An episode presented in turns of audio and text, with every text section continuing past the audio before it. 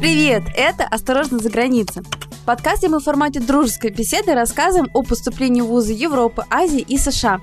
Мы – это агентство Come and Pass, которое помогает сотням студентам осуществлять свои мечты.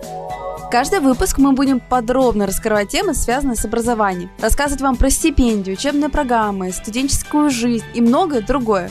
Ну что, начинаем?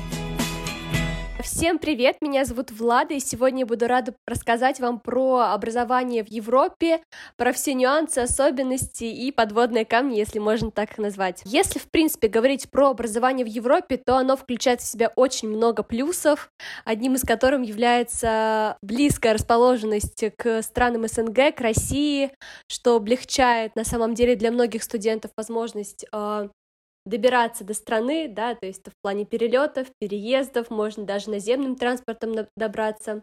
Поэтому я считаю, что это очень удобно, особенно для родителей, которые впоследствии хотят навещать своих э, детей в других странах во время их учебы. Многие студенты выбирают именно Европу, потому что это то место, где можно найти образование как а, до 1000 евро в год, так и больше, чем 10-20 тысяч евро в год. Это безумно большой разброс, что дает возможность многим студентам выбрать именно то место, ту страну, которая им больше всего подходит не только по программам, но и по стоимости образования, что, конечно же, очень важно для студентов.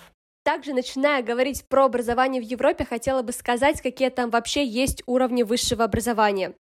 По баллонской системе там три уровня образования, бакалавриат, магистратура, и для тех студентов, кто хочет себя реализовывать как э, доктор наук, э, погрузиться полностью в исследование, это PhD-программы, то есть э, на нашем понимании это именно докторская, это э, аспирантура, да, как у нас принято это называть после того, как вы определились, куда вы планируете поступать, бакалавриат, магистратура это или PhD, вы должны понимать, что в Европе есть некая особенность.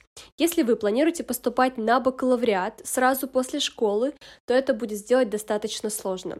Объясню причину. Во-первых, э, там есть 12 лет образования. Соответственно, так как да, в России это 11 лет образования, вам не хватает одного года. Какие возможности есть, в принципе, дальше у студента? Это либо пойти на программу Foundation в стране, в которой вы планируете учиться, э, год проучиться и потом, соответственно, поступать на первый курс бакалавриата. Многие студенты, кстати, выбирают и второй вариант. Второй вариант — это пойти на первый курс бакалавриата у себя в стране, и потом уже подаваться на первый курс бакалавриата в стране, в которой вы планируете учиться. И тот и другой вариант достаточно удобный и мне кажется, не такие плохие, как может показаться со стороны, потому что Получая Foundation в стране, вы имеете возможность уже погрузиться в культуру, возможно, повысить уровень языка, на котором планируете учиться, и понять вообще, как строится образование в той или иной стране.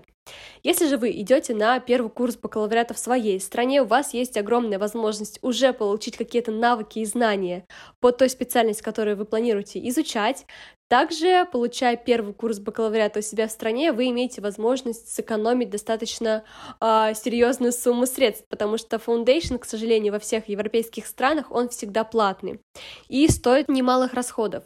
Поэтому, в принципе, этот другой вариант, мне кажется, универсальный, подходит каждому. Тут нужно лишь понимать, э, что для вас э, удобно, да, это либо пойти на программу Foundation, либо остаться у себя в стране, потому что в любом случае исход один, вы пойдете на первый курс бакалавриата в Европу, если вы, конечно же, это захотите, и если вы нацелены поступлением именно в европейские страны.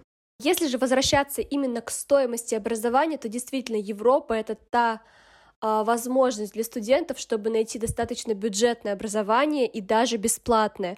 То есть, если брать э, как пример, есть такая прекрасная страна, как Германия, где образование как на немецком, так и на английском языке может быть абсолютно бесплатным в государственном университете. Точно так же можно рассмотреть вариант с такой прекрасной страной, как Австрия, где можно найти просто огромное количество программ по стоимости образования до 1000 евро в год, что для многих студентов просто невероятно классная возможность найти образование за рубежом, но при этом по стоимости оно будет в несколько раз дешевле, чем, например, в России или в странах СНГ. Но не стоит унывать, на самом деле, если вы всю жизнь мечтали получить образование в таких странах, как Великобритания, Швейцария, возможно, Франция, где действительно стоимость образования будет достаточно высокой, это точно от 10 тысяч евро в год, таком случае вы имеете большую возможность получить стипендию, скидку или финансирование, которое может вам покрыть стоимость образования вообще полностью, то есть 100%, но еще и плюсом дать вам, например, средства на проживание. Таких стипендий в Европе на самом деле очень много, но тут нужно понимать, что это, скорее всего, именно университетские стипендии, и требования там действительно достаточно высокие, как к среднему баллу, так и, возможно, к предыдущему опыту работы. Поэтому прежде чем подаваться на такие стипендии, да, университетские, которые покрывают полностью стоимость образования или дают хорошую скидку, нужно очень грамотно и внимательно изучить требования вузов, чтобы понимать, есть ли у вас возможность на эти программы податься. Помимо университетских стипендий, на самом деле есть такие большие и крупные стипендии, о которых, я думаю, многие из вас уже слышали. А, примером таких стипендий будет являться немецкая стипендия DAT, которая покрывает абсолютно все расходы студентов, включая образование, проживание, питание, также есть прекрасная стипендия социальная DSU, это итальянская стипендия, которая распространяется на все государственные университеты. Обычно это покрытие полностью образования студента, плюс около 5000 евро в год на проживание и питание, что достаточно э, круто, это достаточно большая сумма, и студент может не переживать за свое существование в стране. После того, как вы определились со страной, о которой вы давно мечтали, или, возможно, с тем направлением и той специальностью, по которой вы бы хотели обучаться, нужно внимательно изучить, какие документы вам требуется подготовить для того, чтобы подать заявку в университеты. Обычно в Европе это стандартный аппликационный пакет документов, куда входит мотивационное письмо, 2-3 а, рекомендательных письма, это CV, то есть ваше резюме. Обычно это анкета и диплом об образовании. Это может быть как аттестат школьный, так и диплом о высшем образовании, бакалавриат, магистратура, возможно, специалитет. И также следует не забывать, что нужен языковой сертификат. То есть вы должны определиться, на каком языке вы планируете получать образование, и дальше сдать языковой экзамен на необходимый уровень, то есть на необходимый балл по требованиям вуза.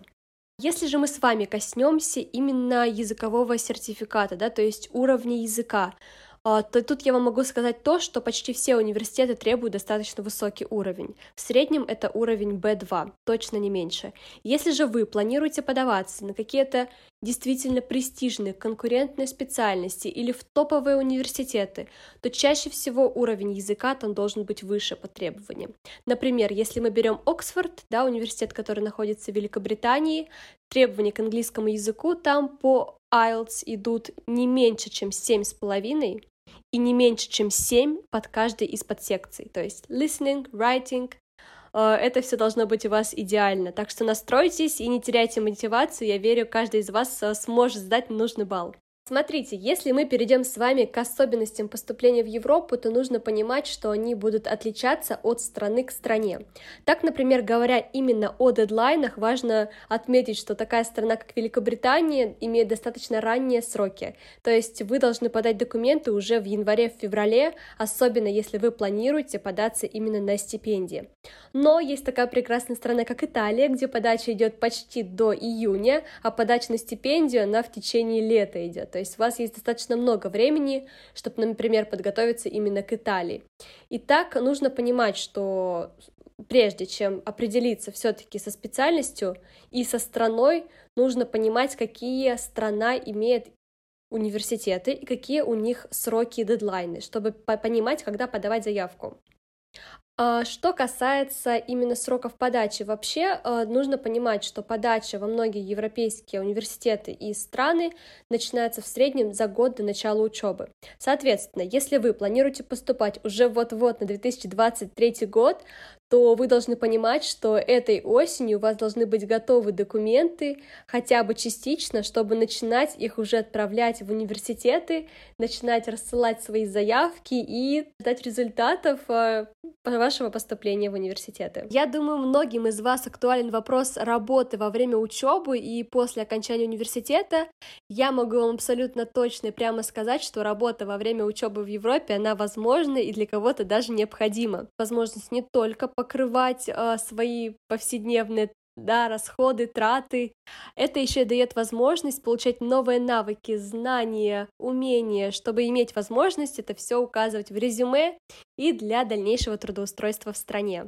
Также многим студентам дается возможность остаться в стране после получения образования. Что это значит? Например, в Великобритании есть такая прекрасная возможность После того, как студент получает высшее образование в стране, ему дается два года на поиск работы, то есть ему дается а, специальная виза, по которой он может оставаться в стране, искать работу, да, и реализовывать себя как специалиста. А я была сегодня очень рада вам рассказать про образование в Европе. Надеюсь, я дала действительно полезную информацию. До новых встреч, всем хорошего дня и не забывайте мечтать и двигаться к своей цели, ведь мотивация это такая самая главная вещь при поступлении за границу.